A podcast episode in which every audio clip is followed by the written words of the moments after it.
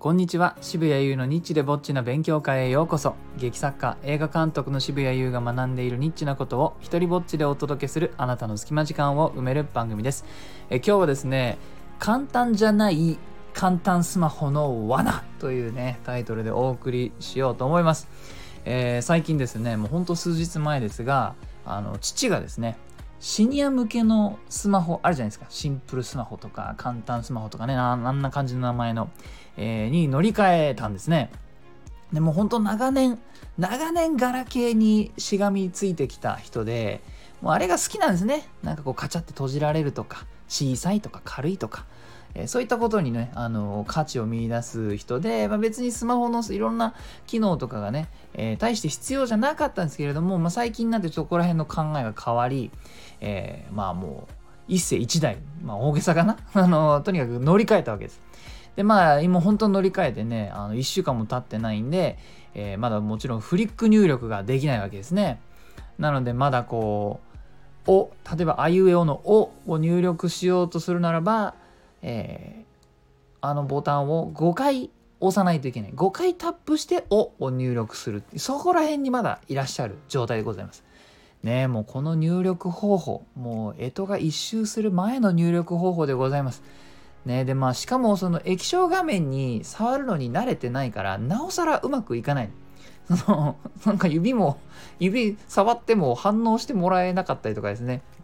なので僕の妹の LINE にこう返事しようとしてて、ね、あの孫の写真をこう妹が親父の LINE にね送ってきてこれあの見えてる？なんて質問があって。それに対してあの見えるよっていうふうに入力しようにもあのうまくねそれができないものが見えおおららとかになっちゃってもう諦めてました。そそんな感じの現在地、えー、でですねまあそのそもそもなんでこのスマホにしたかったかというと、まあ、父としてはですねあの Google マップとかタクシーアプリとかねそういうものを使えるようになりたくて今回思い切って、えー、機種変したわけです。でどうやらそのマップとかそのタクシーアプリをね GO とかね立ち上げた時に位置情報を許可しますかって最初聞かれますよねああいうのって。でそれでちょっと分かんないうちにあの許可しないってやったらしいんですね。な なので、まあ、どういうことが今マップを立ち上げると起きるかっていうと俺見たことないんですけど そんな現象マップを立ち上げても自分が今どこにいるか表示されないっていう なんかどこだか分かんなかった僕さっき俺ちょっと立ちねその、えっと、ちょっといじって助けたんですけどもなんかどこどこだここみたいなとこが最初出てきてあの表示されないんですね。でまあこれはあの母がねえー、言ってたんですが何が起きるかわからないことに対して許可しますかって言われると許可するのが怖いと。そういう心理が働くそうです。ちょっと世代もあるのかなというふうに思いました。タクシーアプリも、まあ、同じでねそもそもマップとタクシー使いたかったのにねそしてそれらもどっちもね位置情報大事です。がしかし位置情報を許可しなかったみたいでこれも 使えない。でこうなってくると親世代はどうしなきゃいけないかってこれ子供に聞くしかないわけですよね。あの携帯ショップ行こうにもまあ、待たされるし、ネットで、ま検索とかあの頑張ってやってはいるんですけれどもそ答えがなかなか見つからないってなってくると、まあ、子供に聞くっていう風なオプションが出てきますね。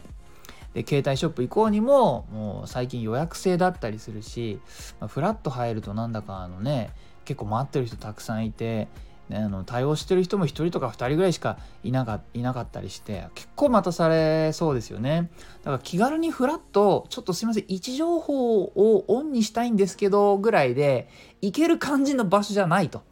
えー、まあ、そんなところで僕の出番となるわけですが簡単スマホといえど僕は初めて触るわけなんですよね。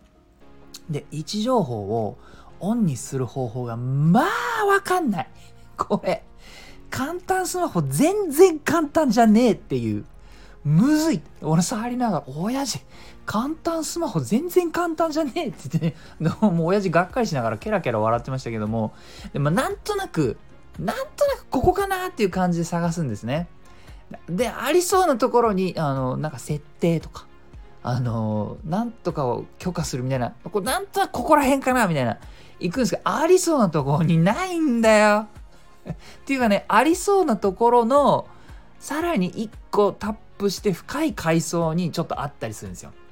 これね、これシニア見つけるのね、簡単でもシンプルでも全然ねえぞと、えー、大変でした。まあ、位置情報をオンにするだけでね、僕10分格闘しました。簡単じゃない簡単スマホとね、めちゃくちゃ今日戦ってきました。でね、これね、ちょっと帰り道ちょっと考えて、これ地味にいろんなところで同じ問題が起きてるんじゃないかと思って、ちょっとね、あの、検索してみたんですよ。このラジオのネタを考えるのにね。してやっぱりね、起きてましたね。こんな記事を見つけました。これね、あの、この僕のラジオ、親父も聞いてるんでね、あの、こんな記事があったなんてし、もう知ったがっかりすると思う。俺、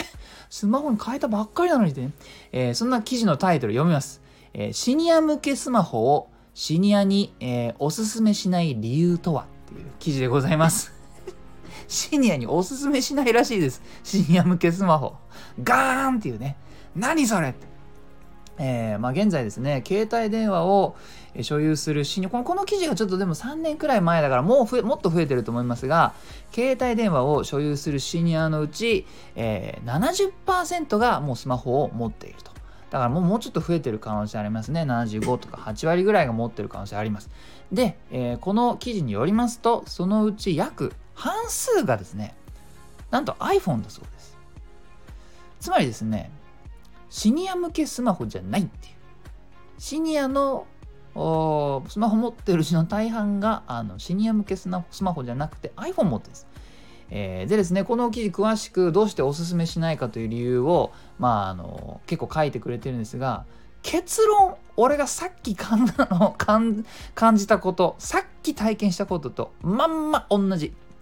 えー、まあ、ちょっと順を追って説明していきますが、そのシニア向けスマホはね、そのよく使うであろうメニューを集中的に大きなボタンで画面内に、え収めてあると。で、これは購入当初は、これ記事僕読んでます。この購入当初は確かに使いやすい面もあります。でも、シニアが使う機能はそれだけではありません。次第に使い慣れてくれば可能な限り様々な機能を使うようになってきますが、メニュー画面に表示されていない機能やメニューを見つけるのが大変という側面があることもまた事実ですと。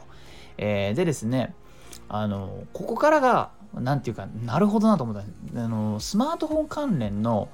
参考書は書店に行けば売り場から溢れんばかりにありますが実はシニア向けスマホに関する参考書はあまり見かけませんし一般向けの参考書にはシニアスマホに関する記述のない本がほとんどですと。ガーン。これ今聞いてる親父ガーン。ねえー、インターネットでも同様でシニア向けのスマホの操作や活用法を取り上げたウェブなどもあまり見かけませんと。あのま、需要がそこまでないからやっぱ皆さん本にしても売れないとかねちょっとはあるんでしょうけれども、えー、例えばね iPhone みたいなメジャーな記事とかに比べるとどうしても少なくなってしまうので見つけたい情報にたどり着きにくいというのが現状なわけですね。えー、じゃあそんな時どうするかと、えー、この記事は続きます。では最も身近な存在である家族に教わるというのはどうでしょう？参考書にもネットにも情報があまりないことを家族に尋ねても家族が知っている可能性は限りなく低いはずです。そもそも家族がシニアスマホを使ったことがないのですから家族にとってのシニアスマホはブラックボックスでしかありません。ブラックボックスって言われちゃって。ええー、ね。あの父が頑張って先日妹の助けを借りて、えー、携帯ショップに行ってね、大好きだったガラケーを手放して手に入れたものは何ですか？ブラックボックスだったと。えー、記事が続きます。操作やボタンの配置、搭載された機能、性能など、全く知見がない状態から取説やネットで調べるなどして、家族が教えてくれるかもしれませんが、それは家族にとって大きな負担であり、度重なればうるうるさがられ、めんどくさがられるのは目に見えています。いや別にそこまで嫌じゃないですけれども、まあ、何しろ知見がない状態っていうのは確かにそうですね。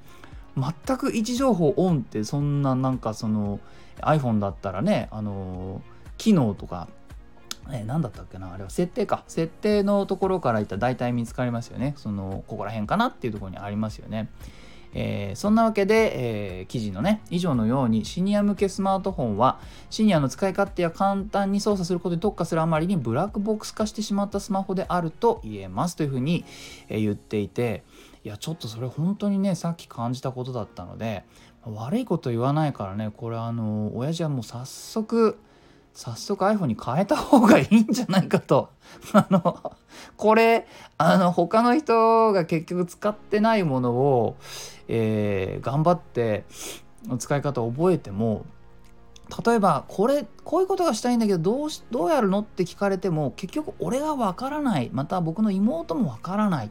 えー、っていう状況になってしまうから、僕らがね、えー、10年以上使っている、え、機種だったら簡単に教えることができるので同じ機種の方がいいんじゃないかっていうふうにこの、え、記事もね最終的には提案しています。でそれがまあ素敵なあの言い方をしていて